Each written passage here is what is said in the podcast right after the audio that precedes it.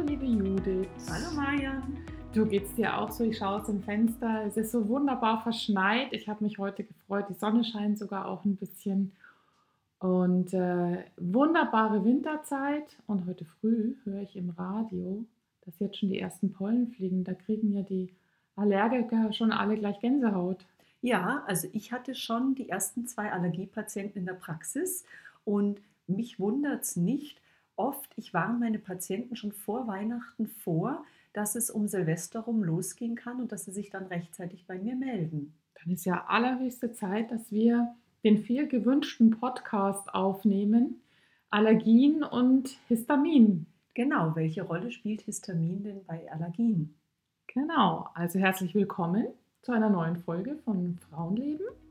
Offene Worte von Frau zu Frau aus der Praxis und mitten aus dem Leben.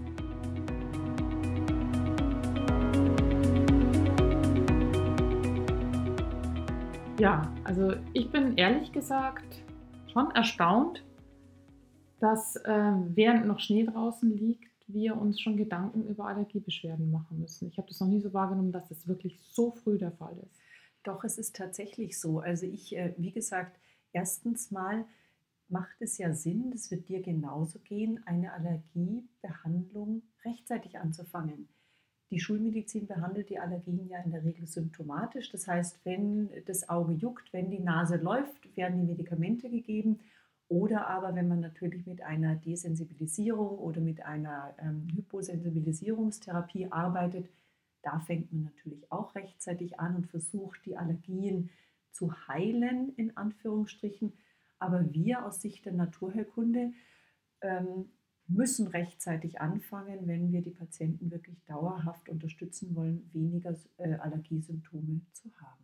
Ja, das stimmt. Ähm, vielleicht ist es bei mir so, dass ich tatsächlich den Fokus mehr auf die chronische Behandlung gelegt habe. Das heißt, meine, die meisten Allergiepatienten die behandle ich über mehrere Jahre hinweg mhm. und behandle einfach so das Grundlegende, was hinter der Allergie steckt. Und tatsächlich sind sie immer diejenigen, die dann sagen, oh, jetzt geht's wieder los und das Auge juckt wieder oder ich muss schon so viel niesen oder manchmal auch so ganz unklare Beschwerden, dass ja. sie sagen, oh, mein Kreislauf spinnt jetzt so oder ich habe so häufig Kopfweh, aber es kann doch noch eigentlich gar nicht mit den Pollen zusammenhängen. Es blüht ja noch gar nichts. Ja. Ne?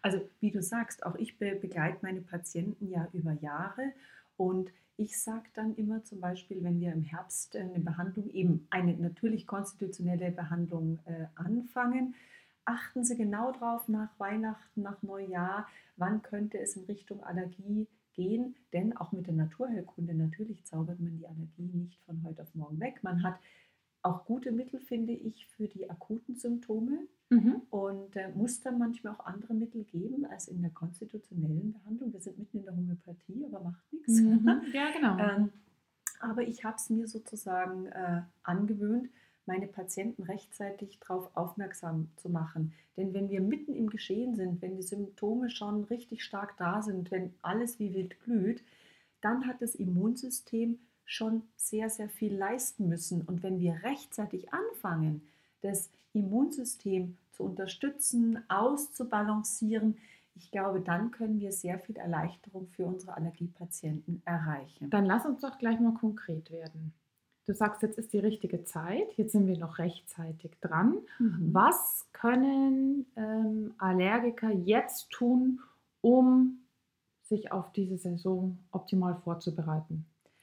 Also das eine, wenn Sie natürlich in naturerkundlicher Behandlung sind, da jetzt mal wieder dran zu denken, den Telefonhörer in die Hand äh, zu nehmen mhm.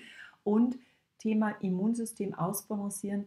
Ich arbeite da einfach sehr, sehr viel über eine Stabilisierung der Darmflora. Absolut, ich auch, ja. ja mhm. Also ob mit oder un, äh, ohne, man kann ja Stuhluntersuchungen machen, wo man auch sehr sieht, sind da die Abwehrzellen sehr aktiv, ähm, ist mhm. da sozusagen eine Silent Inflammation eine chronische Entzündung liegt die zugrunde und da rechtzeitig dieses System zu dämpfen. Und da ist es die richtige Zeit, mit entsprechenden Präparaten anzufangen.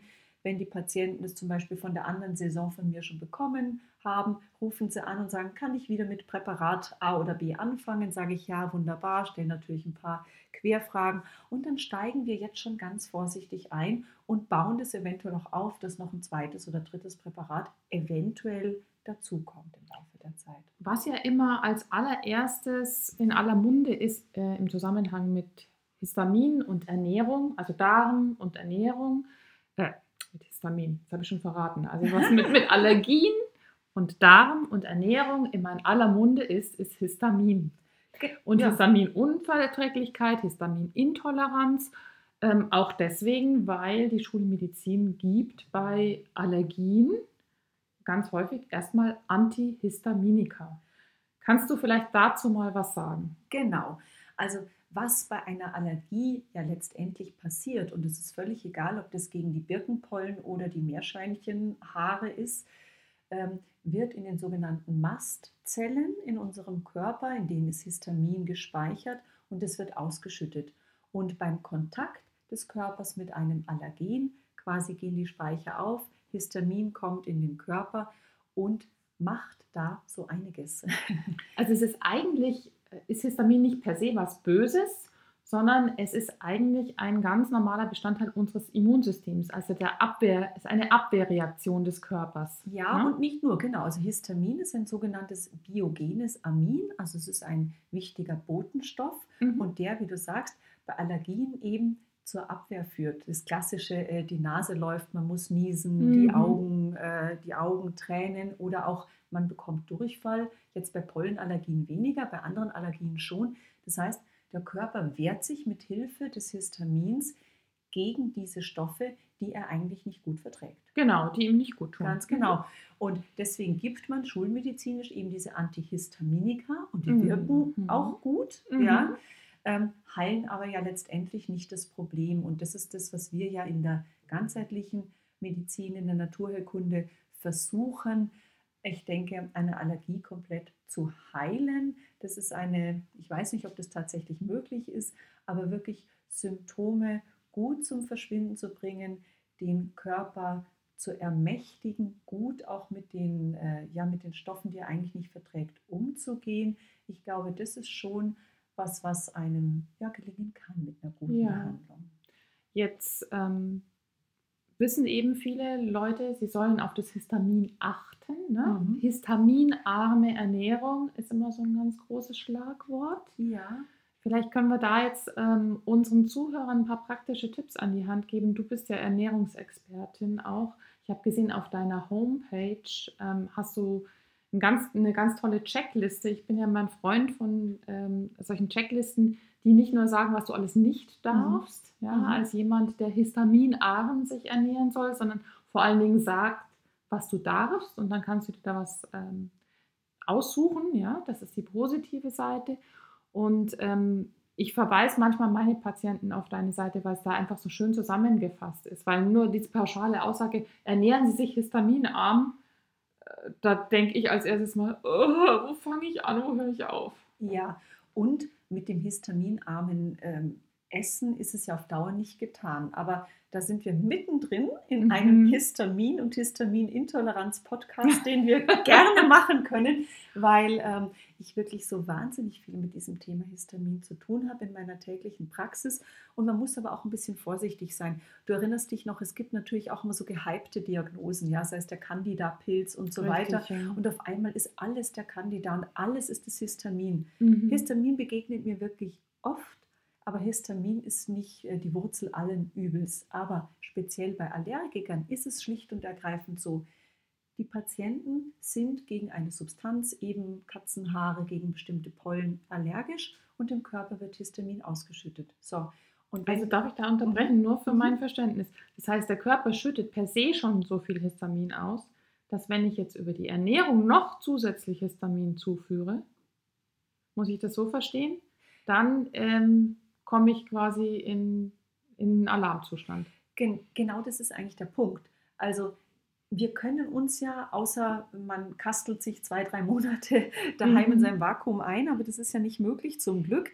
Ähm, das heißt, wir können gegen die gegen die Allergene, die von außen kommen, gegen die Histaminbelastung durch das echte Allergen, die sind auch IgE vermittelt. Also das ist ja auch nochmal eine ganz andere ähm, IgE, Patho wir ganz genau, kurz erklären. Antikörper, IgE? eine ganz andere Pathophysiologie. Ja, wir Mhm. sind bei diesem Bereich Allergien, Intoleranzen. Was ist eine echte Allergie? Ein Allergen dockt an und über diese IgE-Antikörper wird diese allergische Reaktion Vermittelt. vermittelt. Mhm. Genau.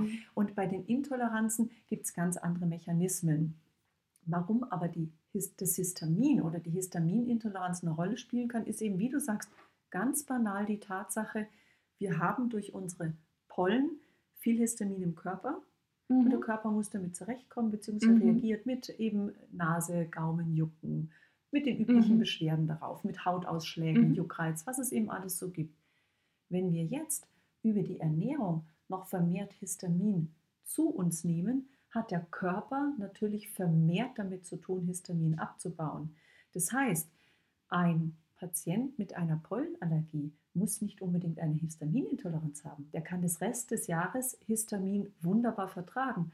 Aber es wäre einfach klug, wenn er während dieser Zeit Histamin etwas reduziert, um A, diese Histamin-Load, die in dieser Saison auf den Körper trifft, zu reduzieren Mhm. und zweitens, weil Histamin oder ein Histaminüberangebot einfach auch den Darm und die Darmschleimhäute angreifen kann und so wiederum die Stabilität des Immunsystems negativ beeinflusst. Mhm. Okay. Was ähm, würdest du mir jetzt also raten, wenn ich nur so eine Daumenregel von dir brauche? Kannst du vielleicht mal die äh, so ein vier, fünf Nahrungsmittel sagen, die äh, man dann am besten ein bisschen meidet? Die High die, die Five. ganz, die High Five, die ganz die Bösen. Genau, die High Five, die ganz die Bösen. Genau. Bevor ich die ganz die Bösen nenne, trotzdem nochmal. Ähm, es ist ja bei Histamin so, es gibt eben diese Listen. Listen Mm. machen auch teilweise Sinn zur Orientierung. Ich möchte nur wirklich voranschicken, lasst euch nicht verunsichern von den Listen. Listen können in manchen Portalen unheimlich umfangreich sein. Die Leute sind völlig verzweifelt, weil sie sagen, ich kann ja gar nichts mehr essen. Ja, genau. Deswegen zu den High Five und die müssen auch nicht bei allen die High Five sein. Aber die echten, die echten High Fives sind tatsächlich ähm, Rotwein. Mhm. Rotwein, Alkohol an sich ist äh, eine Substanz, die viel Histamin auch freisetzen Mhm. kann, beziehungsweise die Histamintoleranz herabsetzt. Ähm, Käse, vor allem sehr stark gereifte Käse, Emmentaler, Bergkäse, auch Gorgonzola, diese Dinge. Und ähm, Tomatenprodukte, vor allem sehr stark verarbeitete Tomatenprodukte. Also tatsächlich auch ähm, die Lasagne, die lange durchgekocht ist. Ja. Da gehört ja auch der Schuss Rotwein Ja, rein, jede Menge genau. Gewürze. Das sind wirklich Hotspots, Meeresfrüchte auch. Ansonsten, wie gesagt, die Liste kann man, äh, kann man unendlich fortsetzen. Aber das sind so die typischen Sachen bei Leuten, die eigentlich keine Histaminproblematik haben, aber die bei Allergien Allergiezeiten dann einfach ähm, Genau. sich da was Gutes tun, wenn sie ein bisschen Ja. drauf achten. Also im Prinzip sagen wir, das sind mal so diese typischen Mhm. Bösewichte, sage ich jetzt mal, auf die man ein bisschen achten muss. Ansonsten kann man zum Beispiel deine Liste nehmen, mal Mhm. zur Orientierung und dann sollte man vielleicht in sich so ein bisschen, auf sich so ein bisschen achten, mal gucken. Also wenn da irgendwelche Sachen gelistet sind, ähm, dann kann ich mal ausprobieren, reagiere ich da drauf. Ne? Kann ein bisschen genauer beobachten, Ganz ob das bei genau. mir tatsächlich eine Rolle spielen könnte. Genau. Muss nicht gleich Angst haben, ich kann von dieser Liste nichts mehr essen. Und dann möchte ich aber trotzdem nochmal auf deine andere Liste hinweisen. ähm, es, man tut dann wirklich gut dran, sich vielleicht auch vielleicht neue Dinge zu entdecken in der Positivliste. Ne? Also- ja, ähm, also das eine ist ja sozusagen ähm, auf meiner Liste, ja, es ist ja Mhm. nicht nur eine Liste, sondern ich habe ja versucht auch ein bisschen zu erklären, warum Ja. stehen die Dinge auf der Liste. Ja? Genau, sehr Also gut. Äh, es gibt Lebensmittel, die haben einfach viel Histamin Mhm. und dann gibt es diese sogenannten äh, Histaminliberatoren, die Histamin auch noch freisetzen. Mhm. Und dann spielt die Darmflora eine Rolle Ja, sozusagen. Jetzt nur mal in aller Kürze, warum das da eine Rolle spielt. Und ähm, da kann man sich auch erkundigen oder sozusagen mal orientieren, in welcher Art von Lebensmittelgruppen denn Histamin drin ist. Also alle Sachen, die sehr gereift sind, die sehr stark Ja, verarbeitet sind. sind. Mhm. Also da kommen dann eben zum Beispiel auch Fertigprodukte, können eine Rolle spielen, fertige Soßen, fertige Gewürzmischungen. Ja, Was ich aber trotzdem noch zum Thema Ernährung, ähm, ich bin, hat nichts mit Histamin zu tun, sondern wiederum mit der Allergie an sich. Kennst du denn eigentlich das Thema Kreuzallergien?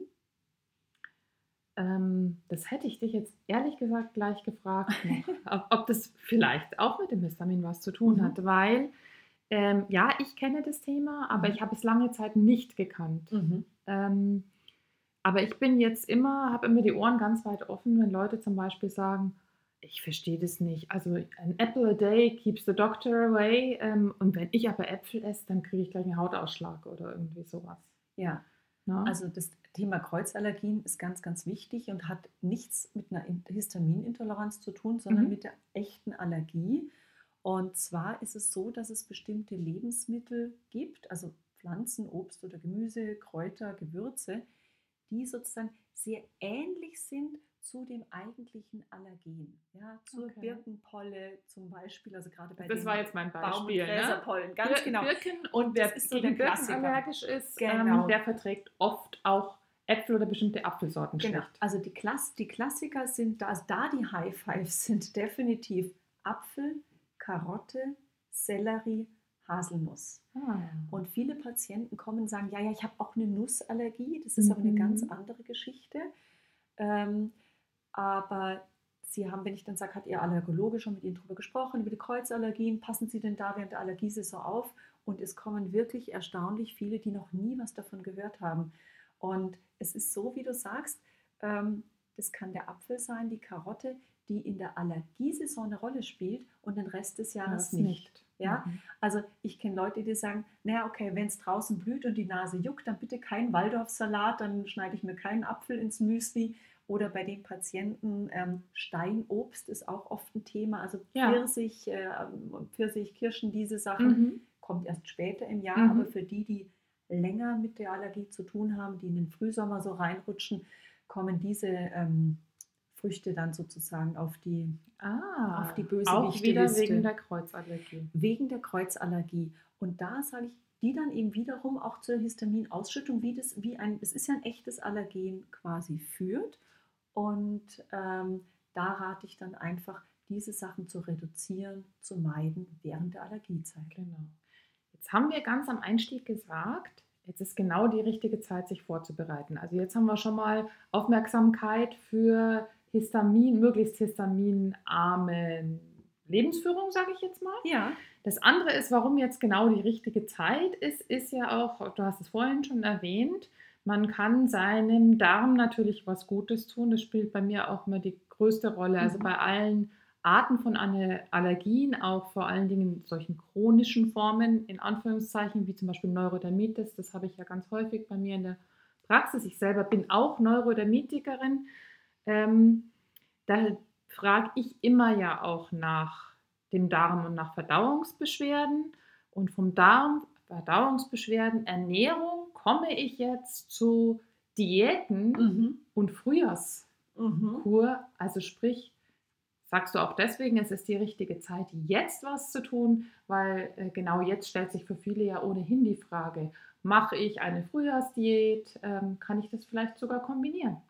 Auf jeden Fall, denn du tust deinem, nicht nur deinem Verdauungstrakt, sondern dir als Mensch auf jeden Fall was Gutes, wenn du mal ein bisschen kürzer trittst, detoxst, ob das eine richtige Fastenkur oder wie diese Fastenkur aussieht. Da gibt es ja auch sehr verschiedene Formen, was kann man gut daheim machen, was nicht. Also wenn ihr wollt, gibt es dazu auch einen Podcast. Da habe ich schon Ja, den einen oder anderen ja. Vortrag auch gehalten zu dem Thema Frühjahrskur, Fasten, gesunde Ernährung. Also es ist auf jeden Fall klug, den Körper zu entlasten, weil die übliche Ernährung, die wir so zu uns nehmen, gerade nach der Weihnachtszeit, nach den Feiertagen, natürlich immer eine ist, die das Verdauungssystem und damit letztendlich das Immunsystem belasten kann, anstrengen kann, triggern kann und nicht gerade dazu führt, dass die Allergie milder verläuft. Also wir können uns quasi dreifach sozusagen was Gutes tun. Generell um unser Immunsystem maximal zu stärken, was ja gerade jetzt, wir befinden uns im Frühjahr 2021 mitten in der Corona-Zeit, im zweiten Lockdown, ja. auch ganz wichtig ist, um uns eben gegen so eine, vielleicht nicht gegen die Infektion zu mhm. schützen, mhm. aber auf jeden Fall unserem Immunsystem die Möglichkeit zu geben, möglichst stark damit umgehen zu können. Mhm. Und zum anderen ähm, auch als Nicht-Allergie betroffener Mensch ähm, uns zu entlasten, abzuspecken, natürlich für die schöne Sommerfigur, aber zum Dritten auch eben, äh, um uns als Allergiker tatsächlich was Gutes zu tun. Ne?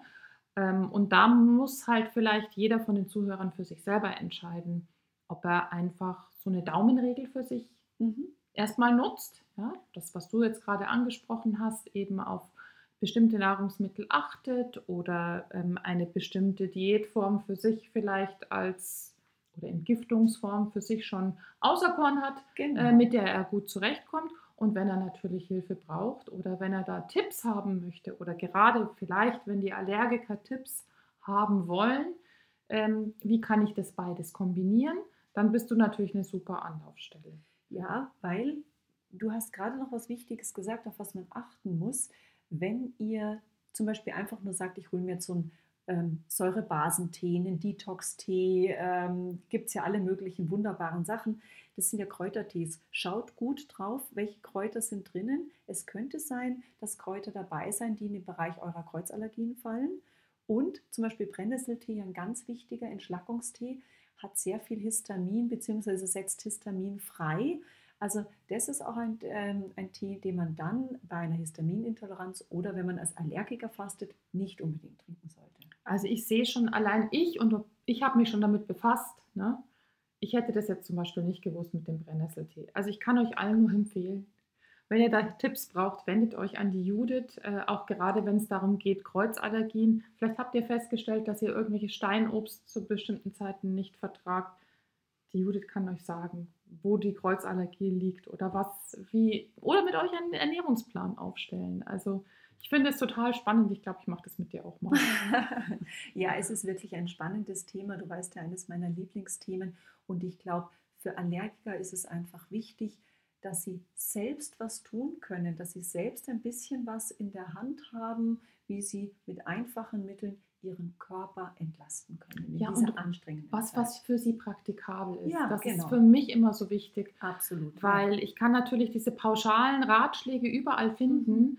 ähm, aber damit kann ich nicht so viel anfangen. Es muss ja in meinen Lebensalltag passen, es muss in meinen Kochplan passen für die ganze Familie. Für, eben, für ne? alle, genau. Genau. genau ja. Und ähm, da finde ich es so wertvoll, wenn man mal eine individuelle Beratung hat, die nicht darauf abzielt zu sagen, oh böse, böse, das hätten sie aber nicht machen sollen oder das darfst du nicht mehr, das darfst du nicht mehr, das darfst du nicht mehr, sondern im Sinne von, was tut ihnen gut? Oh, da habe ich noch eine Idee, haben sie das schon mal probiert? Ne? Ja, und eben, weil nicht alles, was auf den Listen draufsteht, schadet dir auch wirklich oder verträgt jeder gleich schlecht. Genau. Es geht darum, dass ich mal sehen, wo, wie du vorhin gesagt hast, ja. auf der Liste mal zu scannen, was könnte der Übeltäter sein. Wenn ich nämlich jeden Tag meinen Apfel esse oder ob ich mir den einmal die Woche vielleicht als Apfelkompott oder als Apfelmus nehme, ist ein Riesenunterschied. Oder da stehen ja sehr viele Gewürze und Kräuter auch auf der Liste und die Leute sehen nur diese riesige Liste und fühlen sich schon total überfordert. Dann sage ich ja, benutzen Sie denn das überhaupt oder kochen Sie denn das? Und dann sagen die, nee, das nehme ich eh nicht. Nein, nein, nein, ach, das kommt gar nicht. Und sagen, ja, schauen Sie mal, ja, genau. dann wird doch diese Schreckensliste schon viel kleiner. Absolut. Also Judith, ich sehe schon, wir müssen jetzt aufhören mit dem Podcast, weil ähm, ich finde das jetzt so spannend. Am liebsten würde ich mich gleich mit dir hinsetzen. Aber ich kann mir vorstellen, dass ganz viele Leute da jetzt gerne noch mehr dazu wissen wollen. Und die können sich natürlich selber an dich wenden oder wenn ihr Ideen habt, ähm, was ihr nochmal gerne hier im Podcast hören wolltet, vielleicht äh, vertiefend zum Thema Allergien, Histamin, Histaminintoleranz, dann schreibt uns gerne, wie immer. Wie immer unter unseren Adressen und auch nicht vergessen, ähm, wie wir gesagt haben, die Marion, die auch ganzheitlich Allergien behandelt, man muss rechtzeitig dran sein einerseits. Trotzdem ist es auch nicht zu spät, wenn die Symptome akut sind, erstmal einzusteigen, auch zu merken, wie reagiere ich nämlich auf solche naturerkundlich-homöopathischen Mittel. Und last not least, machen zwar weder du und ich, aber ich möchte es hier trotzdem sagen, ich habe sehr gute Erfahrungen ähm, mit der Behandlung von Allergien, begleitenden Behandlung auch durch Akupunktur. Ja. Möchte man gar nicht so meinen, aber ähm, schicke ich da immer zu, zu, einem Kollegen oder wenn man schon einen Akupunkteur für ja. Rückenschmerzen, man hat es ja egal zu wem, sehr gute Erfahrungen, dauert aber genauso wie die homöopathische Behandlung, ähm, die immunbalancierende Behandlung, wie die Desensibilisierung auch einfach über zwei, drei Jahre, wo von Jahr zu Jahr die Allergie etwas milder wird. Genau. Ja, wir hoffen, es hat euch gefallen. Wir sind dann mal weg, äh, vertieft in, in die Ernährungsberatung. Nein, Spaß, aber ähm, ja, wir hoffen, ihr habt hier ein bisschen was mitnehmen können und wir freuen uns auf eure Kommentare und vielleicht zusätzliche Vorschläge. Und wenn ihr wieder reinhört, wenn es wieder heißt, Frauenleben, Gesundheitstipps und offene Worte von Frau zu Frau.